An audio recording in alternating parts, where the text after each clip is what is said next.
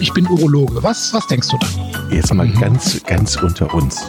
Wir müssen auch die Worte Penis und Hodensack in den Mund nehmen. Ja, ja. Und äh, das ist ja auch Sinn und Zweck äh, von so Veranstaltungen wie diesem Podcast, dass man das Ganze aus dieser Schmuddelecke so ein bisschen herausnimmt. Herzlich willkommen, neue Folge Pinkelpause mit einem super Thema. Moin, Chris. Hallo, Jochen. Heute geht's um die künstliche Intelligenz in der Urologie. KI haben viele wahrscheinlich schon gehört, wird breit diskutiert, wie man mit künstlicher Intelligenz auch rein rechtlich umgehen soll, was für Gefahren dahinter stecken. Und jetzt frage ich mich, was soll bitte schön die künstliche Intelligenz in der, Urologie, in der Urologie? Du verbindest also Urologie nicht mit Intelligenz. das ist keine Verknüpfung, die bei dir sofort. Äh, gute auf, gute Gegenfrage. Ja, ja. Äh, natürlich. Also wir werden dann nachher drauf kommen. Es gibt ganz viele Anwendungsbereiche von künstlicher Intelligenz in der Urologie, die zum Teil auch schon eingesetzt werden und die für die Zukunft wahrscheinlich ähm, große ähm, ja, Möglichkeiten bieten die natürlich, das ist jetzt zurzeit in aller Munde, auch die Gefahren müssen betont werden. Aber vielleicht sollten wir erstmal kurz definieren, was ist denn überhaupt künstliche Intelligenz? Oder hast du eine, eine Ahnung? So, wie, naja, wie ich habe schon, ein, ich hab schon einige Tools mit künstlicher Intelligenz genutzt, ChatGPT oder ähm, die KI bei, bei Discord, wo man schöne Bilder erstellen kann mit künstlicher Intelligenz. Mhm. Also ich fummel mich da vor allen Dingen, weil ich ja auch einen kreativen Beruf, Beruf habe, schon ein, weil das ja für ja. die Kreativen auch eine große Gefahr darstellt. Ne? Ja, ja, eben auch eine Gefahr darstellt, nämlich wir haben ja auch äh, schon selber eine Erfahrung damit gemacht. Ne? Wir wollten ja auch von dir was eingesprochen haben für ein Projekt und ähm, klar musst du dafür Geld kriegen, wenn du was einsprichst. Ähm, und das hat uns eine, eine KI dann für ja, einen Bruchteil dieses Geldes mit einer fast menschenähnlichen, sehr menschenähnlichen Stimme plus Videos plus Untertitel für mhm. einen Bruchteil des, des Geldes gemacht. Das sind dann schon, äh, ist natürlich von der Qualität her nicht vergleichbar, aber natürlich liegen da auch mehrere äh, Nullen beim, beim Preis dazwischen und das ist dann, äh, ja, für für viele Zwecke macht das auch Sinn. Also so ein Verton ja. für eine App, wo es nicht um viel Emotion geht, sondern vielleicht um irgendwas erklärt wird, wo man auch Fehler akzeptiert. Mhm. Ähm, hat mit Sicherheit gerade beim Sprechen Grenzen. Aber ja, klar, KI wird so langsam bewusster in jedem Kopf. Mhm. Definitiv. Was, ja, was steckt denn dahinter? Ich habe, also ich bin ja nun kein, kein Techniker und kein äh, naja, ich würde erstmal sagen, dass eine künstliche Intelligenz Zugriff auf alle Daten hat, die im Internet so rum sind. Also wenn ich jetzt zum Beispiel überlege, dass eine KI Bilder malen kann, dann braucht die ja erstmal eine Einspeisung von Bildern und eine, mal mir einen Mensch auf dem Motorrad, der ein Eis isst. Dann muss die KI ein Motorrad suchen, Eis suchen. Ähm, jetzt mal ganz grob. Ne? Und das, ja, ja. das generiert sie natürlich aus unterschiedlichen Bildern, die sie im Netz raussucht. Also es ist wie eine Datenkrake ähm, so stelle ich es mir vor. Und mhm. dann schneller Zugriff auf, auf unfassbar viele Daten. Mhm. Ja, und in der Medizin ist es vorwiegend eine Wahrscheinlichkeitsberechnung. Ne? Da wird dann irgendwann noch ist gar nicht so viel eingespeist für die Medizin. Ähm, wird dann irgendwann einfach aus riesigen Datenmengen wird dann eine Wahrscheinlichkeit berechnet und das hat natürlich Vorteile.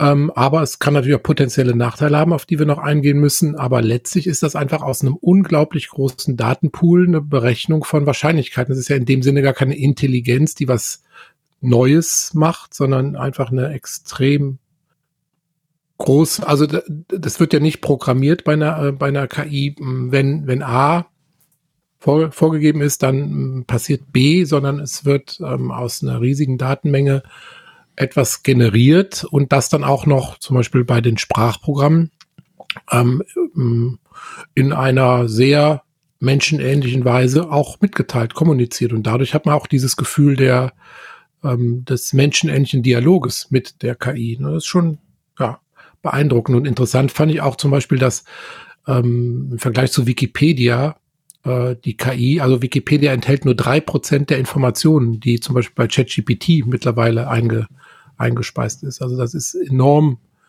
äh, gewachsen. Also da kommt aber natürlich unsortiert alles rein. Nachrichten, Artikel, Bücher, Blogs, Foren, soziale Medien, das wird da alles reingehauen. hauen. Bisher ist es, wie gesagt, nicht explizit mit Medizindaten gefüttert. Das ist natürlich ähm, noch mal gefährlicher für für Anwendung in der Medizin, ne? weil es muss natürlich dann auch mhm. mit entsprechend großen Medizindaten gefüttert werden, damit es da Bestand haben kann. Und dann kommt natürlich immer die Frage der Validierung. Ne? Wie, wie wird der Quellenverweis gehandhabt und so weiter. Also ist es jetzt so, ähm, dass ähm, bei der Urologie zum Beispiel ein, jemand in deine Praxis kommt im Krankheitsbild und man, je, je genauer der das Krankheitsbild äh, beschreibt, desto besser kannst du das dann praktisch mit einem Knopfdruck, ich vereinfache das mal auf, auf die KI sozusagen, abgleichen mit dem, mhm. was in dieser Datenbank schon ist. Ah, okay, da gab es schon 10.000 mhm. Fälle von dem. Das könnte möglich mhm. mit einer Wahrscheinlichkeit von 30 oder 50 oder 80 Prozent ist das das. Genau das ist eigentlich die Anwendung in der Medizin. Also erstmal gibt es natürlich gute Anwendungen, die zum Beispiel Dokumentation erleichtern. Ne? Wir werden ja in der Medizin überrollt von Dokumentationswut und da kann KI tatsächlich helfen. Das kann zum Beispiel in der Pflege Dokumentation erleichtern, es kann die Arztbriefschreibung ähm, erleichtern, Ne? Muss man natürlich immer kontrollieren. Da gab es jetzt so, einen so einen Test, da wurde mal eine KI gebeten, einen Arztbrief in der Gynäkologie zu schreiben und die hat dann einfach eine äh, Untersuchung erfunden, eine Mammographie, die gar nicht stattgefunden hat, mit einem Befund. Ähm, also da muss natürlich eine Kontrolle erfolgen, aber der, der Brief an sich, der entspricht natürlich den normalen Regeln und das äh, kann natürlich. Das hilft natürlich schon, schon. Ich meine, ihr, ihr, du, du, du sagst ja auch immer, ihr habt zu wenig Leute. So. Und ja. wenn an dieser Stelle schon bei Formulierungen, die dann nur reinkopiert werden, zum Beispiel, ne? Ja. Und Standardformulierung und so oder Abwandlung von diesen Formulieren, könnte ich mir vorstellen, dass das auch eine Menge Arbeit erleichtert. Okay, du musst es nochmal ja. kontrollieren, aber zumindest hast du erst schon mal schon mal so, darum muss man sich schon mal keiner kümmern. Aber es geht natürlich auch die Individualität verloren. Ne? Also das ähm, Mhm. Muss natürlich patientenindividuell sein und auch jeder Arzt hat ja seinen eigenen Stil, einen Arztbrief zu schreiben und diese Individualität, die würde dann natürlich verloren gehen. Ne? Aber klar, es gibt da Unterstützungsmöglichkeiten, äh, gerade bei diesen Verwaltungsaufgaben. Äh, ich glaube, das wird sich auch relativ schnell durchsetzen. Bei der Diagnoseunterstützung, das ist natürlich schwierig. Ne? Also du musst, klar, du musst dann eingeben, die Anamnese, die aktuellen Befunde und ähm, das wird dann abgeglichen mit den vorhandenen äh, Daten und dann hast du einen Vergleich, also da, mm, an, an möglichen Diagnosen, die dann in Frage kommen, wie du sagtest, mit gewissen Wahrscheinlichkeiten und auch mögliche Therapien, die dann eventuell in Frage kommen. Aber ich glaube, das sollte wirklich ähm, sehr, sehr, sehr sorgfältig, da kommen wir nachher bei den Nachteilen noch dazu, abgewogen werden. Ähm, wie schnell das dann, es wird Einzug halten in die Medizin, das ist, glaube ich, unbe, unbestritten, aber das muss man ganz vorsichtig da ähm, implementieren, weil ähm, erstens großes Risiko, die Daten sind ja noch in privater Hand. Ne? ChatGPT ist ja, ist ja kein Open Source ja? und ein medizinisches Programm kann eigentlich nur weltweit genutzt werden, wenn es Open Source ist und nicht in privater Hand ist. Ne? Das würde ja Verzerrungen und Manipulationen Tür und Tor öffnen. Mhm. Ähm, das darf natürlich keinesfalls sein.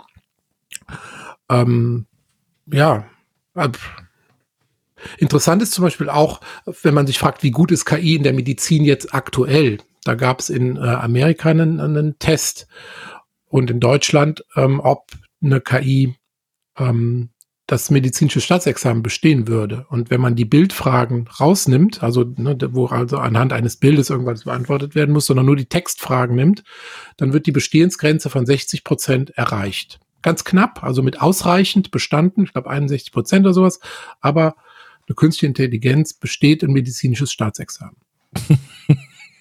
das ist schon krass. Das ist krass, ne? Ja. Ja, also ja, jetzt rein auch, von, auch logisch. Von, ja also es laufen auch Ärzte rum, die keine bessere Quote äh, haben als eine künstliche Intelligenz, ne? nämlich gerade 60 Prozent der Fragen richtig beantwortet. Wenn man es jetzt weiterdenkt, sind es natürlich auch 40 Prozent Fehler. Mhm. Und das ist natürlich in der Medizin immer noch eine Katastrophe. Gibt es denn in der Medizin jetzt schon ein Programm, was, ähm, mhm. was bei der Diagnose hilft oder bei der ja. ja ja, also es wird in, es wird schon in bestimmten Bereichen genutzt. Das sind zum einen kannst du dir vorstellen, vor allem die bildgestützten Sachen. Ne? Also Röntgen, Radiologie, da kannst du natürlich Abermillionen Befunde einspeisen. Oder der Klassiker ist immer das Lungenröntgenbild, ne? da einen kleinen Herd zu entdecken.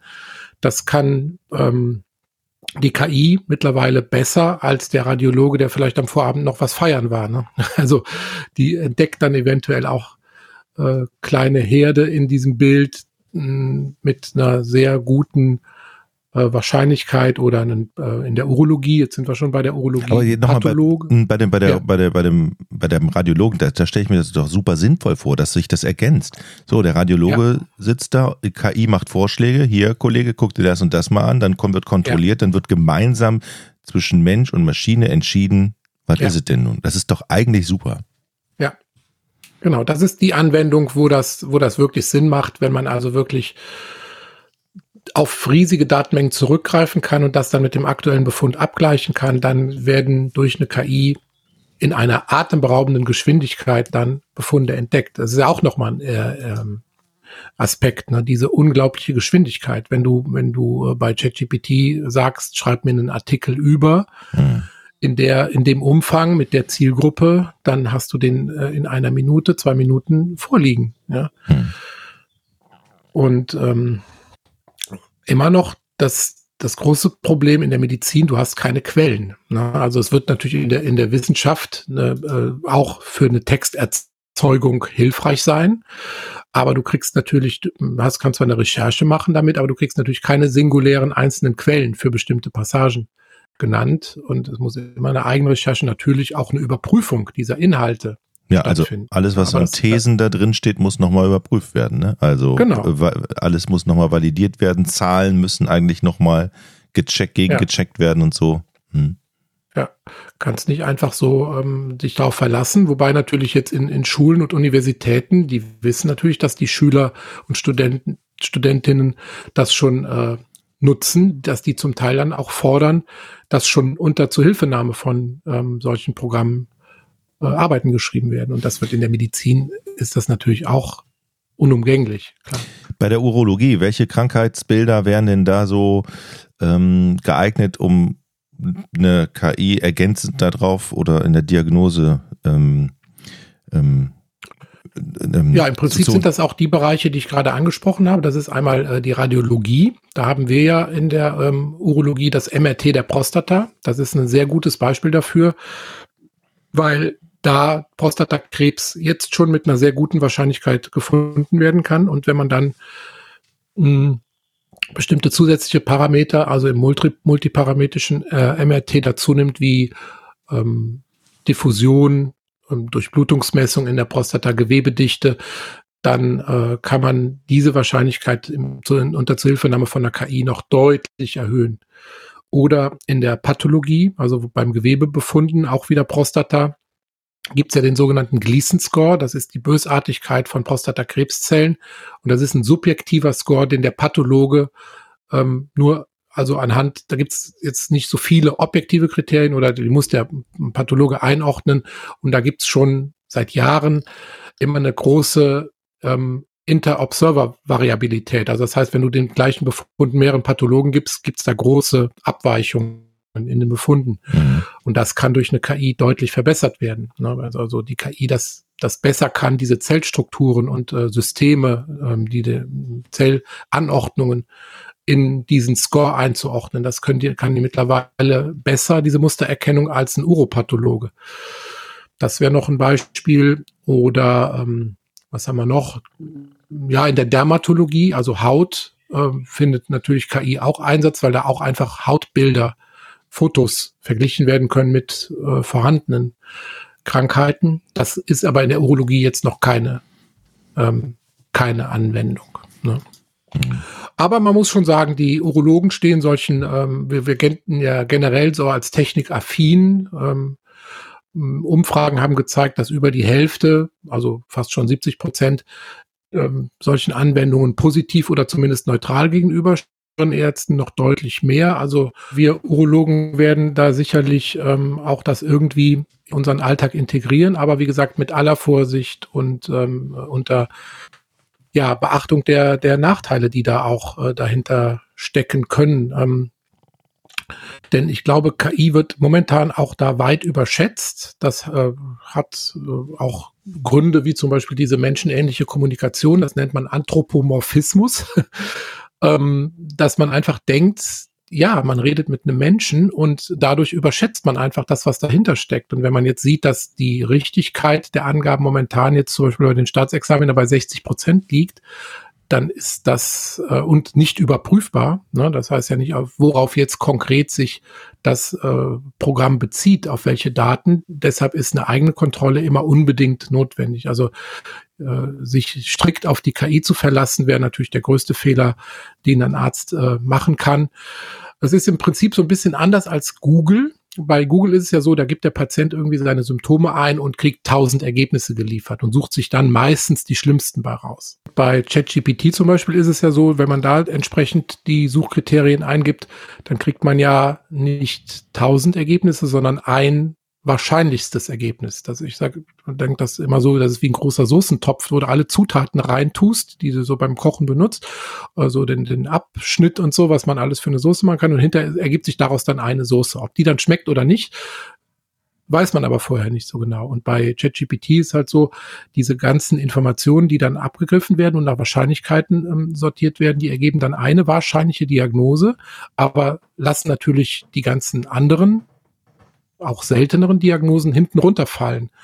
Und das ähm, ist kritisch. Ne? Also da sind äh, tatsächlich auch Fehler sozusagen möglich. Und dann hinzu kommt noch ähm, ein anderer Effekt, das nennt man Automation Bias, ähm, dass Menschen generell bei Maschinen etwas unkritischer sind als bei anderen Menschen. Also wenn eine Maschine mir sagt, ja, das könnte das und das sein, glaubt man eher der Maschine, als wenn ein anderer Arzt dir sagt, ja, das könnte das und das. Dann sagt er doch, der, der hat doch keine Ahnung. Und der Maschine glaubt man eher. Und ähm, das wird auch noch unterschätzt. Ich denke, da muss Gesundheit. Danke. Ah, ja, Ne, und da kommt das, was ich jetzt zum Beispiel gemacht habe ähm, bei dir. Ich habe, du hast genießt, ich habe dir Gesundheit gesagt, das ist dann Empathie. Und das ist auch was, was der ChatGPT ja nicht hat. Und das hat der Arzt. Ähm, und äh, wenn man es positiv sieht, kriegt der Arzt mehr Zeit, indem er einfach von Verwaltungsaufgaben und von langwierigen Recherchen und so weiter ähm, befreit wird und dann wieder mehr Zeit hat für den Patienten. Ähm, das wäre dann sozusagen der positive Aspekt. Also sagen wir mal Beratung, Empathie ähm, oder auch ungesagte Inhalte. Ne? Der Arzt vermittelt ja auch Informationen durch Blicke, durch Gesten und so weiter. Das kann natürlich eine KI nicht. Und das wird hoffentlich dann wieder mehr ähm, in den in den Vordergrund treten. Andererseits gab es auch einen ganz interessanten Artikel in der New York Times, die ähm, haben Folgendes gemacht und oder da wurde berichtet, dass ähm, zwei Ärzte oder zwei Ärztegruppen hm, gebildet wurden und die KI gebeten wurde, die Dinge, die dem Patienten zu vermitteln sind, noch empathischer zu formulieren. Und es war tatsächlich so, dass also die Gruppe, die keine KI zur Hilfe genommen hat ähm, und dann versucht hat, empathisch zu kommunizieren, schlechter war als die Gruppe, die durch eine KI noch empathischere Formulierungen für ihre äh, Beratung und Ausführung ähm, genommen hat. Das heißt also, selbst das könnte, das ist ja so total äh, widersinnig, ne, dass also eine KI Ärzten helfen soll, empathischer zu sein. Also das treibt das Ganze ja sozusagen ad absurdum. Aber ähm, der positive Aspekt wäre in meinen Augen tatsächlich weniger Verwaltungskram, weniger Recherchen, mehr Diagnosesicherheit und mehr Zeit empathisch mit dem Patienten mhm. ähm, zu kommunizieren. Das wäre eigentlich so der, die Wunschvorstellung, aber es ist ein weiter Weg. Da müssen wir ganz vorsichtig und behutsam vorgehen. Ja, aber ich glaube, dieser weite Weg ist gar nicht mehr so weit und das ist ja äh, gerade die Entwicklung KI ist ja so schnell, der Mensch muss da hinterherkommen und das muss ja passieren. Und ich bin ziemlich ja. sicher, dass das auch irgendwie nicht eine Sache von 30 Jahren ist, sondern eine Sache von fünf Jahren. Fünf, sechs, zehn Jahren. Das, gebe ich dir recht, das wächst enorm, weil aber auch die Datenmengen in der Medizin enorm wachsen. Da sehe ich aber eher das Positive, denn die werden ja besser handelbar. Ne? Wir mhm. haben ja mittlerweile alle Proteine entschlüsselt, alle Gene entschlüsselt und diese Daten, die kannst du ja als Arzt auch in deinem, selbst im kleinen Fachbereich wie der Urologie, nicht mehr überblicken selbst. Und wenn das vorsortiert wird, ähm, ist das auf jeden Fall hilfreich denke. Äh, denn die moderne Diagnostik, die wird ja immer komplexer und äh, das verursacht immer mehr Kosten und immer mehr Fehlerquellen. Und zum Beispiel ein Arzt, der da den Anschluss verloren hat, der wird immer das tun, was er seit 30 Jahren tut und dann sich darauf verlassen, auf diesen Erfahrungsschatz. Aber der Wissensschatz, der wächst ja exponentiell. Und das miteinander in Einklang zu bringen, ähm, das, da kann eine KI durchaus ähm, helfen, denke ich. Ähm, also da sehe ich riesige ähm, Möglichkeiten. Beispiel zum Beispiel auch urologische Leitlinien. Ne? Wir ähm, haben ja mittlerweile in der Therapie von Krebserkrankungen ganz selten nur noch eine Einzeltherapie. Es wird oft Kombinationstherapien angeboten, also OP plus Bestrahlung plus mehrere Medikamente zum Beispiel. Und diese Ergebnisse dieser Kombinationstherapien, die werden immer besser vorhersehbar, je mehr Daten da unterlegt sind. Ne? Aktuell ist es so, wir haben Leitlinien dann stehen da Fußnoten und dann bezieht sich das auf Studien, die zu diesem Thema durchgeführt wurden. Und dann weiß man, okay, wenn diese Befunde so vorliegen, haben wir eine Wahrscheinlichkeit von 60 Prozent, dass die Therapie wirkt.